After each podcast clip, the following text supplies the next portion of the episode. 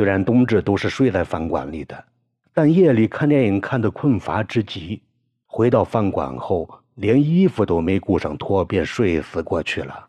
夜里竟没有发现失盗之事，直到日上三竿了，他才想起要打扫夜里尚未来得及收拾的餐具，才发现饭馆里的宝贝不翼而飞了。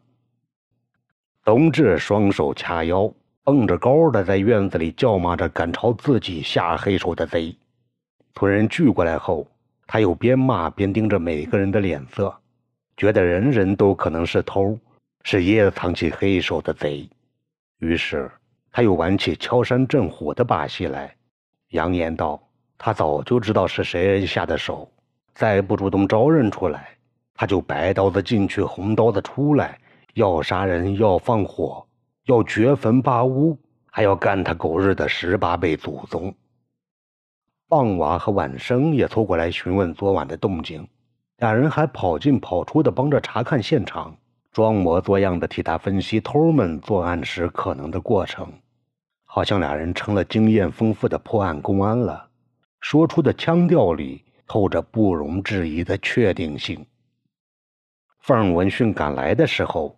正是冬至骂得热火朝天的时辰，也是傍娃和晚生俩崽子人模狗样的胡诌瞎编的当口。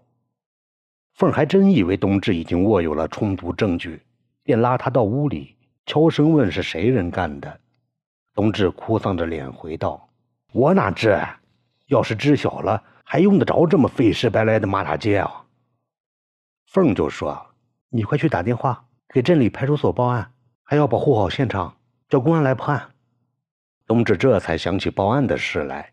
他叫傍娃和晚生俩人保护好现场，任谁人也不准接近失盗的屋子，自己则跟头把式的朝国服厂跑去。过了午饭时辰，林所长才带着一名干警赶到了杏花村。若是一般的小偷小摸案子，自是请不动林所长大驾光临的。这次失窃的是价值几千元的彩电。在北山镇地盘上，算得上是个大案子，林所长不得不亲自跑一趟了。他开着所里唯一一辆跑腿用的破三轮摩托车，一路震山响的奔进村子，停靠在了东至的饭馆里。立时又招惹来一群围观看热闹的老人和小崽子。林所长摘下那副开摩托车必戴的墨镜，指挥干警走访周围群众，搞内查外调。自己则勘察现场，并让就要发疯了的冬至谈情况。既有昨晚能一起的耳闻目睹，又有平日里与人的恩怨纠葛，问得冬至不知所措。有时恨不得把自小到大凡是跟自己有点瓜葛的所有事体，通通倒给公安；有时又吞吞吐吐、胆战心惊，生怕公安在破案的同时。把自己偷放黄袋子招揽食客的事情一股脑儿的翻出来，若是那样的话，还不如自己硬生生的吞下这个哑巴亏，也不敢叫公安把自己的店铺给查封了。这么闹腾了大半日，林所长也不说能不能破得了这案子，对于内查外调的消息更是守口如瓶。他只是叫冬至这些日子不准出远门，要随时找他落实情况的。越是这么讲，冬至心里越发没了底，甚是后悔一时听信了凤的主意，要引狼入室了。见林所长有撤兵的意思，凤又不知去了哪儿，自己还得哈巴狗般点头哈腰的陪着林所长。冬至便求傍娃快去寻凤，心想：狼是你给引来的，要送回狼窝，还得你来打发才行呢。其实。凤一直陪着林所长的，林所长嫌他老在自己眼前晃来晃去的，既碍眼又碍事，便把他打发走了。凤也知趣的离开了饭店，忙自己的事去了。傍晚在村里寻摸了一圈，也见不到凤的影子，就跑到国服厂里找，恰恰遇见了刚从山外回来的木琴。傍晚就把冬至饭馆失窃的事告诉了木琴。说公安的人正在饭馆里破案呢，就要走人了。冬至想叫村领导去帮着瞧瞧，问个实底儿，落个心里踏实。木琴不敢怠慢，急匆匆地随傍娃来到了冬至饭馆里，这时，凤不知从哪里冒了出来，先两人一步坐到饭馆里，正陪两个公安闲扯呢。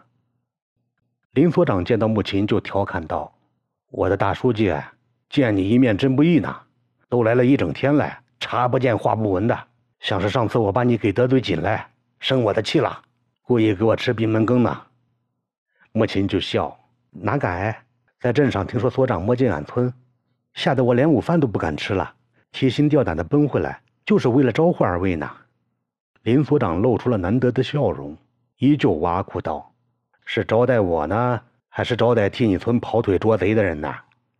莫琴顺着他的话茬回道：“都是得罪不起的人，都好好招待呀。不把所长招待好了，谁还会上心的指派捉贼人来俺村捉贼呀？”旁边的干警趁火打劫道：“木志叔，咱可讲好了，你想好好巴结招待的话。”可不能在厂子的伙房里吃，要请酒非得去镇上的饭店不行。你厂的伙房粗茶淡饭的，咽下一口能拉破嗓子眼儿。林所长不动声色地训斥抢话的干警道：“甭胡扯，正事还没讲呢，哪那么多废话？”他又对穆琴道：“你上次说要对参加打架斗殴的村人的处理意见当面反馈，至今都没见一点动静，想赖账不是？”凤连忙道：“都完成了呀。”连打带罚一堆处理完了，天然厂那边都安顿好了。要不是你严格执法，那些打人闹事的村人早就被游十八次街了。林所长挥挥手道：“得得得，你们那点心眼还能瞒过我的眼吗？还游街呢，没给那些人披红戴花开表彰会就不错了，恐怕私底下都给发过奖金了吧？”凤就笑说：“大会呢？这不是助长歪风邪气吗？是违反国家法规的。”咱都是共产党的干部，怎会做这种事呢？所长，你说是不是哦？那个年轻的干警翻着白眼球瞪他道：“谁知呢？线下的风气是表面上讲说一套，背地里做一套，挺赶时髦的。你村啥事都能赶在别村的前头，这种好事还能落伍了？大白日里恐鬼去吧！”林所长又反瞪他道：“讲啥呢？把自己骂了，还以为讨到多大便宜似的，猪脑子呀！”干警恍然大悟，说：“杏花村人都是一群刁民呐，说话都能把人给绕进去。”说的几个人都笑了。穆琴说：“也快到吃饭的时辰了，厂子里的饭菜不合二位的胃口，咱就去镇上的饭店。早就想答谢你们了，一直倒不出空来。今晚没事，咱这就走。我叫杨航开车，林所长也坐厂子的车去。”林所长巴不得想回镇子里吃饭，嘴里还谦让道。这哪成？这哪成哦！他的腿脚却不由自主地跟随母亲移动了步子。看到几个人远去的身影，冬至长长的舒了一口气。他既盼着林所长能给自己寻回挣钱吃饭的家事，又怕把事情弄深了，现出自己指歪不正的马脚。这种患得患失的心理让他心乱如麻。搞不清叫公安的人来破案到底是好事还是瞎事，他赶忙去找晚生，想听听他的主意。晚生不在家，酸枣婆娘刚从山外赶回来，正在叫酸枣给他捶背捏脚呢。他是在冬至发现被盗之前就离开了村子，到北山村的教堂里做礼拜去了。这几年，山外的基督教非常活跃。很多人自觉自愿地加入到了信徒行列里，他们自发地捐款捐物，并扶老携幼，身体力行，在北山村地界上修建起一座半土不扬的教堂，积极性极其高涨。为此，酸枣婆娘还自作主张地捐出了一只大山羊。初时尚不信教的酸枣还因此与婆娘大闹了一场，两人有十多天互不讲话。每到星期天或是镇上逢集的日子，三乡五里的信众都要尽可能的赶过去进行一些传教礼拜的活动。据婆娘讲，她在刚进山的路上就碰巧遇到了晚生，她被一个人骑着摩托车带到了镇子里，连招呼都没有打成，像是又到山外闲逛去了。三五天不回家是常有的事。冬至没法，又去找傍娃。他把自己的担惊告诉了棒娃，讨他的主意。棒娃连声道：“不好讲的，谁知道公安都找了些啥人对口？啊？